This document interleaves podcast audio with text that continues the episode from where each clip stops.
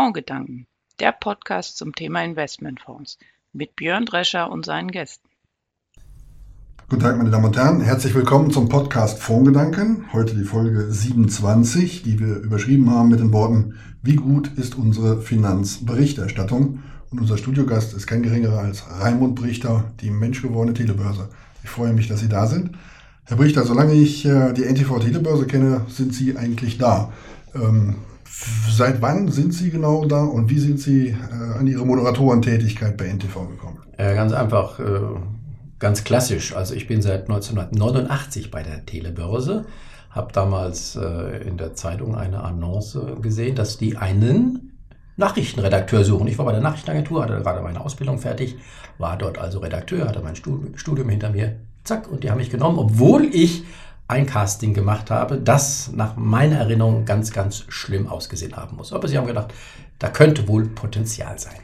1989, das verleitet mich zu der Frage, die Telebörse war ja nicht immer bei NTV, waren Sie sogar noch in der Zeit, ich glaube, sie war auch mal sogar beim deutschen Sportfernsehen ja. oder so. Haben Sie da sogar damals schon noch angefangen? Ja, das war bei Sat 1 damals, 1989. Wir kamen im Schwarzen Loch Mittags hatte Sat1 keine Sendung und dann kam eine halbe Stunde, später eine Stunde Telebörse. Das waren die Anfänge. Danach ähm, hat Sat1 aber gemerkt, na, mittags könnte man vielleicht noch was anderes bringen für unsere Zuschauer und da passt diese Börsensendung nicht mehr so richtig dazu. Damals wurde auch gerade NTV gegründet. Das wäre eine gute Gelegenheit gewesen, gleich von Sat1 auf NTV zu gehen, aber da gab es noch gesellschaftliche, gesellschafterliche Hindernisse. Die Gesellschafter haben sie nicht so verstanden mit den damaligen NTV-Gründern. Deswegen hat man eine Zwischenstation eingelegt beim deutschen Sportfernsehen. Aber nach einem Jahr war das dann vorbei und dann sind wir dort gelandet, wo wir hingehören, nämlich zu NTV. Wo man hingehört. Wenn man als Finanzjournalist äh, sich da betätigt, was für eine Vorbildung sollte man haben, wenn Sie vielleicht auch an Ihre, nicht nur an sich selber, sondern auch an Ihre Kollegen denken? Äh, was haben die meisten an, an Vorerfahrungen, um Finanzjournalist zu sein? Eine wirtschaftliche Ausbildung ist schon sehr, sehr nützlich. Ähm, ich habe sie während der Arbeit dann gemacht. Ich habe äh, das Volontariat, also das Handwerkliche gelernt in einer Nachrichtenagentur direkt nach dem Abitur, um dann nochmal Volkswirtschaft zu studieren. Es kann auch Betriebswirtschaft sein. Es, kann, es können auch Leute aus der Praxis kommen, egal, aber eine, eine gewisse wirtschaftliche Erfahrung, die äh, erachte ich für sehr, sehr nötig. Ein Vierteljahrhundert Finanzberichterstattung, die Sie miterlebt haben. Wie hat sich äh, die Finanzberichterstattung in dieser Zeit verändert?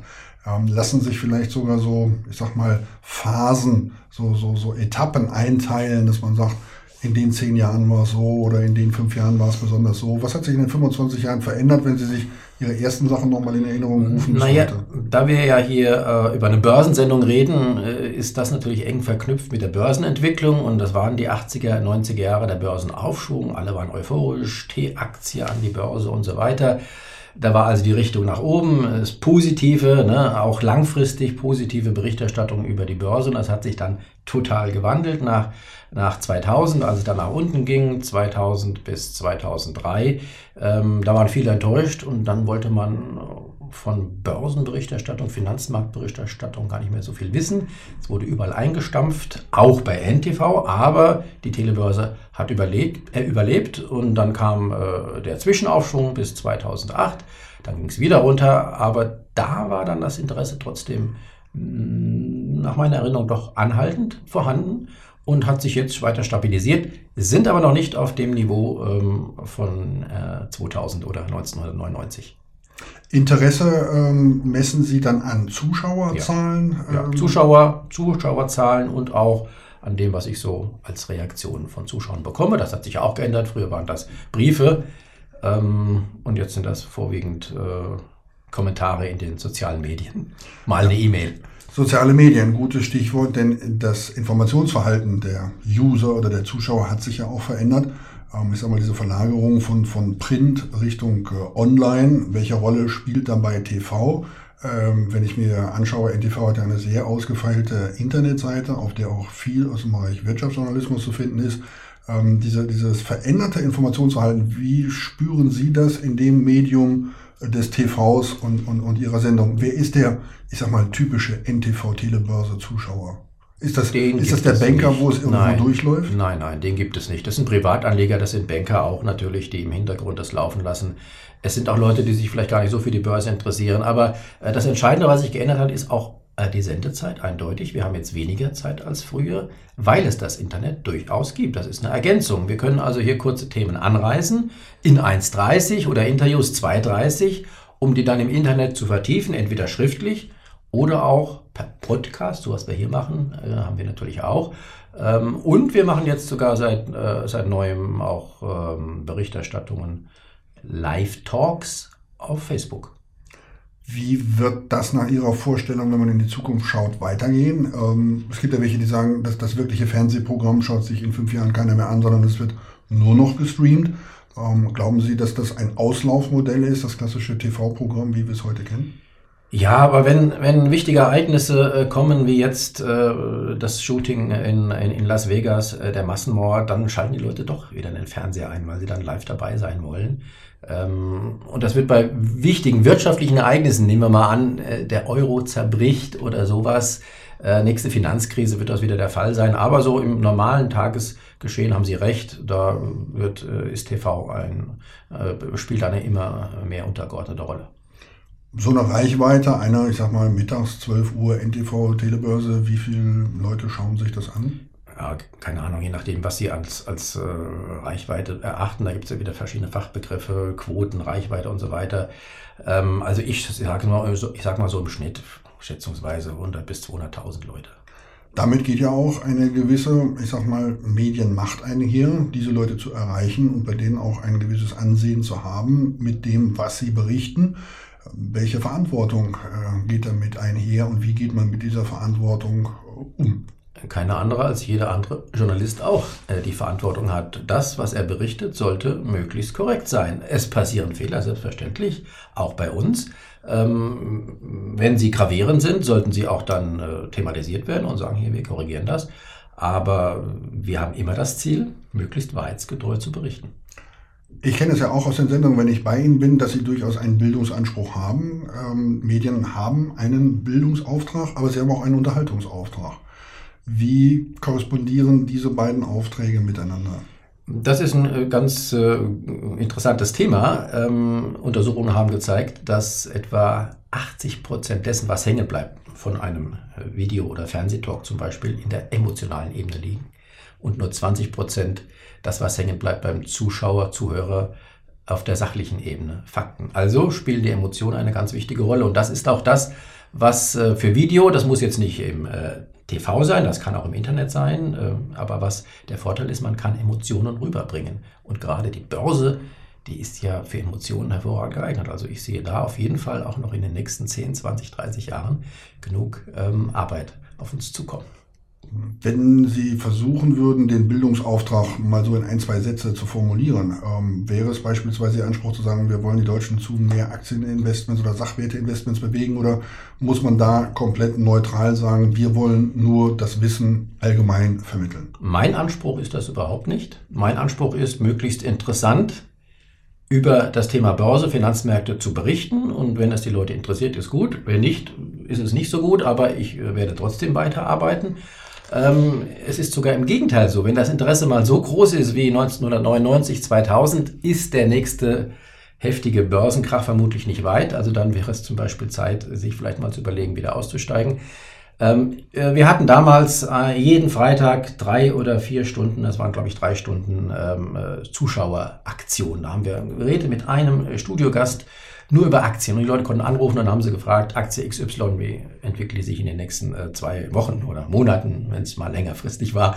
Ähm, wenn es wieder soweit ist, dann sollte man wieder aussteigen.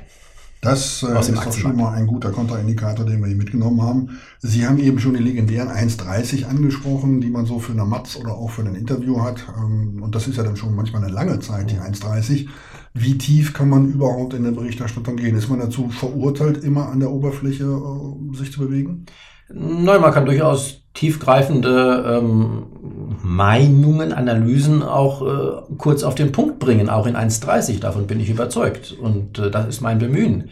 Das klappt mal mehr, mal weniger, aber das sollte das Ziel sein. Und selbstverständlich, wenn es mal wirklich längerer Erklärung bedarf, dann braucht man die Ergänzung des Internets. Mhm. Jetzt gibt es ja häufig den Vorwurf an die Finanzberichterstattung und ich denke, den Begriff haben Sie auch schon gehört und der eine oder andere Zuschauer mag ihn uns nachsehen, weil er wirklich so regelmäßig gebraucht wird, den der sogenannten Finanzpornografie. Es gibt welche, die sagen, habe ich noch nie gehört, ehrlich gesagt. Das ist ja schön, dass Sie es noch nie gehört haben. Also ich habe ihn schon häufiger gehört, man mhm. findet ihn auch im Internet, wenn man entsprechend danach googelt. Ähm, es gibt also Leute, die der Finanzberichterstattung vorwerfen, dass sie ein einziges Unterhaltungskino ist und dass sie eigentlich mehr zur Verwirrung beiträgt, als sie, ähm, ich sag mal, den Verbrauchern nutzt. Dabei gibt es drei, vier konkrete Einzelvorwürfe, über die wir gerne mal sprechen. Genau. Ähm, und fangen mal mit dem ersten an. Ähm, die Finanzmedien seien sensationslüsternd. Ähm, also äh, diese, diese klassische Geschichte, Mann beißt Hund, verkauft sich besser als Hund beißt Mann. Das eine äh, passiert äh, jeden Tag äh, 100 Mal und das andere passiert halt äußerst selten. Deshalb habe ich damit eine größere Aufmerksamkeit. Mit diesem Begriff des Sensationslüstern können Sie damit was anfangen oder nicht? Ja, das gilt für uns, für die Telebörse äh, kann es ja gar nicht gelten, weil wir jeden Tag berichten über die Börse. Ob sie steigen oder fallen, die Kurse, ist dabei egal. Aber Sie haben recht, wenn die Kurse fallen und wenn sie stark fallen, wenn ein Crash kommt, dann steigen die Quoten. Also insofern ist vielleicht auch nicht nur das Finanzmedium schuld, sondern auch die Zuschauerinnen und Zuschauer schuld, die dann eben eher einschalten, wenn was los ist. Sprechen, machen wir es nicht nur an der Telebörse fest. Ähm, dieses Blutbad unter den Aktionären äh, hört man mittags im Radio, wenn man im Auto fährt oder so, und schaut man abends nach und sagt, 50 Punkte im DAX runter, war das jetzt wirklich ein Blutbad unter den Aktionären. Aber es wurde so vermarktet. Liegt es irgendwo in diesem Berufsstand, das auch etwas aufbauschen zu müssen, damit es unterhaltsamer wird? Werden Sie von mir nie hören, diesen Begriff. Es sei denn, er ist aus meiner Sicht wirklich gerechtfertigt, kann auch damit zusammenhängen, dass der oder die Kollegin äh, nicht so oft am Aktienmarkt ist und vielleicht schon 50 Punkte im DAX als Blutbad empfindet. Das kann ich nicht sagen. Dazu möchte ich mich auch nicht äußern. Neben dem Sensationslüstern kommt immer der Hinweis, dass man lieber schlechte Nachrichten als positive Nachrichten vermeldet. Ähm, eigentlich aus demselben Grunde mehr Aufmerksamkeit zu bekommen. Ist dieses ähm, schlechte Nachrichten verbreiten wirklich ähm, effizienter, als über die positiven Nachrichten zu sprechen? Effizienter nicht, nur es hat natürlich einen sehr, sehr hohen Aufmerksamkeitswert, wenn die Kurse einbrechen, wenn man darüber berichtet. Jetzt, wenn ich mal bei der Finanzmarktberichterstattung bleibe. Wobei wir gerade heute ähm, auch äh, sehr prä äh, präsent waren und auch darüber berichtet haben, dass der DAX ein neues Allzeithoch erreicht hat. Auch das ist eine Berichterstattung wert, eine extra Erwähnung. Dann also gibt positiv. Es, dann gibt es den Vorwurf der Prozyklik. Genau, dann kommt es wieder, das berichten sie über steigende Kurse so schön, ihr wart prozyklisch und jetzt fallen die Kurse, was soll man damit anfangen? Nein, wir berichten über das, äh, was geschieht am Finanzmarkt. Das ist wie beim Fußballspiel. Wenn der eine ein Tor schießt, dann hat er ein Tor geschossen und da kann trotzdem der Gegner in der nächsten Minute auch wieder ein Tor schießen. Dann ist das Gegentor. Ist man vielleicht sogar zu der Prozyklik verdammt, wenn man über das berichten muss, was gerade passiert? Es gibt natürlich nicht die Möglichkeit der Antizyklik in der laufenden Berichterstattung. Doch, Sie können ja es. Widerspruch, die gibt es. Zum Beispiel die Einordnung. Ähm, heute ist es eben passiert, dass der DAX über sein altes Allzeithoch gelugt hat. Aber er hat nur kurz drüber geschaut, um dann wieder zu fallen. Ähm, da könnte man schon sagen, jetzt ist der DAX in den nächsten, letzten Wochen äh, seit Ende August über 7% gestiegen. Und zwar schnurstracks. Da wird es Zeit, dass man das mal einordnet. Und dann kann man sagen, durchaus jetzt eine Pause ist möglich. Das heißt nicht, dass er nicht in ein, zwei Monaten dann wieder tatsächlich über neue Allzeithochs äh, steigt. Aber jetzt könnte erstmal eine Pause sein. Und das kann man dann schon einordnen, auch in der Tagesberichterstattung. Ist das dann die eigene Meinung eines Redakteurs oder gibt es im Rahmen von Redaktionsbesprechungen ein, da müssen wir darauf hinweisen, das ist ja auch mal eine Perspektive, sollen wir die auch diskutieren? Oder? Beides ist der Fall. Wenn man spontan äh, live äh, im Studio ist oder an der Börse steht, dann muss man aus der Erfahrung heraus sowas kommentieren können. Können wir auch. Ähm, man kann aber auch dann in der Redaktionskonferenz nochmal darüber sprechen, machen wir daraus vielleicht auch mal einen Film oder einen, einen Beitrag, der das thematisiert, ja. Wie kann man, wenn man diese Punkte vielleicht sogar als gerechtfertigt an einer oder anderen Stelle erachtet, den Finanzjournalismus verbessern? Was ist das, wo Sie sagen würden, na, wenn ich zwei, drei Sachen, wenn meine Stimme da Gewicht hätte, würde ich sagen, das und das könnten wir besser machen? Ähm, ich konzentriere mich jetzt erneut auf die Börsenberichterstattung, ist, um die Finanzberichterstattung da zu verbessern. Und äh, ich bin auch Konsument anderer Medien, sage ich ganz einfach, setzt da Leute hin, die ein bisschen Ahnung davon haben, äh, worüber sie berichten. Ich glaube, das ist schon mal ein sehr guter Vorschlag. Äh, nichtsdestotrotz sieht sich ja auch der Gesetzgeber gefordert, das eine oder andere zu verändern. Ähm, beispielsweise im Rahmen der Regulatorik darf ja heute nicht mehr jeder bei Ihnen als Fondsmanager beispielsweise, wenn er in der Sendung ist, das sagen, was er früher gesagt hat. Ähm, wenn wir uns zurückerinnern und wenn Sie seit 1989 dabei sind, dann wissen Sie auch, es hat durchaus den einen oder anderen Exzess im Zuge des neuen Marktes gegeben. Ähm, aber heute sind Fondsmanager sehr, sehr vorsichtig, weil Compliance eine Wachstumsindustrie ist. Vorgaben, was sie noch sagen dürfen und was nicht. Schränkt das auch Ihr Geschäft ein, was Sie in Interviews beispielsweise aus jemandem herausholen können, wenn Sie da einen zugeschaltet haben? Ja, selbstverständlich. Und dann sagen die im Zweifelsfalle dazu, darf ich jetzt nichts sagen. Ja, das ist natürlich ungünstig. Wir versuchen schon aus den Leuten das rauszukitzeln, was ihre Meinung ist, zu Märkten, aber auch zu einzelnen Aktien. Wenn sie dann halt sagen, wir dürfen dazu nichts sagen, dann muss ich das akzeptieren. Aber ähm, anders wäre es mir lieber, ja. Mhm. Wenn Sie ähm, sich äh, Ihre Zeit mal so zurückerinnern, und dann hat es ja den einen oder anderen äh, Redakteur im Studio gegeben, der sich dann quasi auch selber als Fachmann vermarktet hat. Ähm, ich denke jetzt beispielsweise mal an Herrn Moss in der Vergangenheit, ähm, an Herrn Risse, der als Vermögensverwalter plötzlich einen Fonds hatte. Ähm, wie halten Sie selbst mit dem Thema ähm, und ähm, ist, das, ähm, ist das legitim, das so zu machen? Ähm, jetzt ist die Frage, was Sie meinen mit als Fachmann vermarktet. Erstens, natürlich, wenn man, äh, je mehr Erfahrung man hat, man wird zum Fachmann oder zur Fachfrau. Das ist äh, nicht zu verhindern, wenn man es ernsthaft betreibt. Ne? So, das ist mal der erste Punkt. Ähm, wie man sich damit vermarktet, das will ich jetzt nicht, nicht beurteilen, aber selbstverständlich auch, äh, ich werde von NTV als Börsenexperte vermarktet in dem Sinne, wenn Sie so wollen. Ähm, ich persönlich bin aber immer und lege Wert darauf, Finanzjournalist, Fachmann und Finanzjournalist.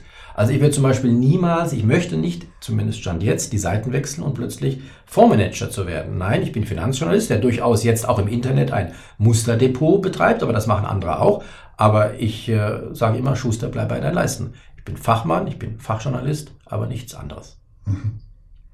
In was investieren Sie denn selbst, wenn man so viel Finanzjournalismus betrieben hat, so viel gesehen hat? Äh, Sie kriegen jeden Tag 2000 heiße Tipps mit. Ähm, wie viele davon folgen Sie? So Oder sagen Sie, man muss ganz viel Distanz dazu Das ist auch eine falsche Vorstellung. Wir würden jeden Tag 2000 tolle Tipps kriegen. Nein, wir kriegen im Prinzip auch nicht viel mehr, mehr Tipps als andere auch. Äh, ich bin auch ganz konservativ ausgerichtet, wenn überhaupt. Im Eigennutz Immobilie natürlich äh, und ansonsten Sparpläne vielleicht in Aktienfonds. Das ist das, was ich mache. Mehr nicht. Sprechen wir zum Schluss vielleicht noch über das ein oder andere Döneken, was äh, so im Laufe der Zeit in Ihrem Studio passiert ist. Was ist somit einer der spannendsten Augenblicke gewesen, die Sie in Ihrer Live-Berichterstattung hatten? Und was war vielleicht, sagen wir mal, so die, die das lustigste Vorkommnis, ähm, wenn, es, ja. wenn es um das Studio geht? Da sind ja auch viele, ich sag mal, Pannen oder so durchaus mal dabei. Lustig fällt mir jetzt ehrlich gesagt äh, spontan, und es ist spontan, äh, gar nichts ein. Es gibt sicherlich den einen oder anderen lustigen Faktor. Es gibt ein Ereignis, das mir in Erinnerung geblieben ist. Das ist äh, ein sehr positives Ereignis, als wir von NTV, äh, auch von der Telebörse, die Gelegenheit hatten, live an der New Yorker Schlussglocke zu stehen, an der New Yorker Aktienbörse. Das ist was, wenn man darüber täglich berichtet und die auch immer im Fernsehen sieht, ne, diese Schlussglocke, ne, dann hat das was. Und wenn man da einmal ist, und ich konnte dabei sein, äh, oben stehen mit äh, Kolleginnen und Kollegen, dann ist das ein Erlebnis, das man einmal im Leben hat und an das wird man sich immer wieder gerne zurückerinnern. Mhm. Dann würde ich Sie aber mit zwei Ereignissen trotzdem konfrontieren wollen, um zu fragen, wie Sie an diesem Tag gedacht haben, mhm. beziehungsweise wie Sie in dieser Phase gedacht haben. Eigentlich weiß jeder, wo an 9-11 waren. War Sie im Studio und hatten Dienst? Nein, war ich nicht. Ich war zu Hause und eine Nachbarin hat mir die Nachricht überbracht. Ja, und dann natürlich sofort den Fernseher eingeschaltet. Mhm. Und das andere, äh, in der Finanzkrise, so ich sag mal 2008 auf dem, auf dem Zenit des Chaos, ähm, wie haben Sie da diese Ereignisse entgegengenommen und sich gefragt, Weltfinanzsystem, wo stehen wir? Ähm, das war für mich Anlass übrigens, äh, ein Buch zu schreiben, die Finanzkrise 2000, 2008, weil ich mich gefragt habe, wie äh, verhält er sich dann, wie äh, funktioniert unser Geldsystem vor allen Dingen? Und das ist eine, ein Problem des Geldsystems. Ähm, und da war ich praktisch auch schon mitten dabei, als die Krise auf ihrem Höhepunkt war, sagen wir mal an Lehman-Pleite, das war im Herbst 2008 ähm, HRE-Pleite. Ähm, da habe ich mich intensiv damit befasst äh, und habe auch die Lösung in Anführungsstriche schon äh, erkannt für mich, dass die Zentralbanken einfach weiter neues Geld in die Märkte pumpen müssen und das tun werden, um diese Krise ja, in neuem Geld zu ertränken.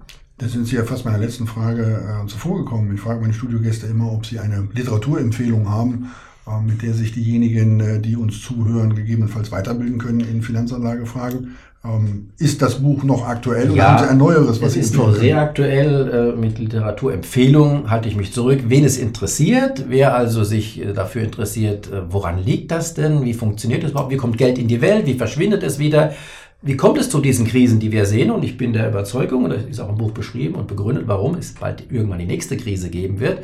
Und dass das Ganze dann letztendlich irgendwann auch in einer ganz, ganz großen Krise enden muss, in einer Art Währungsreform, ist für mich auch klar. Die Frage ist nur wann. All das steht in dem Buch und daraus hat sich dann auch mein Musterdepot abgeleitet, dass ich sage, wahre Werte, auch in solchen Situationen sollte man dann auf Aktien, Immobilien, Edelmetalle setzen, die auch nach so einer Krise noch einen Wert haben werden und weniger auf reines Geldvermögen. Das kann in so einer Krise total vernichtet werden. Herr Brichter, ich bedanke mich, dass Sie bei uns im Studio waren und die Fragen beantwortet haben. Die Tage bin ich ja wieder bei Ihnen im Studio und beantworte Ihre Fragen. Liebe Zuhörer, ich äh, freue mich, dass Sie uns zugehört haben. Wenn Sie Anregungen zu dieser Sendung haben oder Themenvorschläge oder Gesprächspartner, mit denen wir die Sendung fortsetzen können, dann schicken Sie uns gerne eine Mail an podcast.fondgedanken.de und ansonsten wünsche ich Ihnen noch einen schönen Tag aus dem Kölschen ABC Tower mit einem Tschö. Ciao, ciao.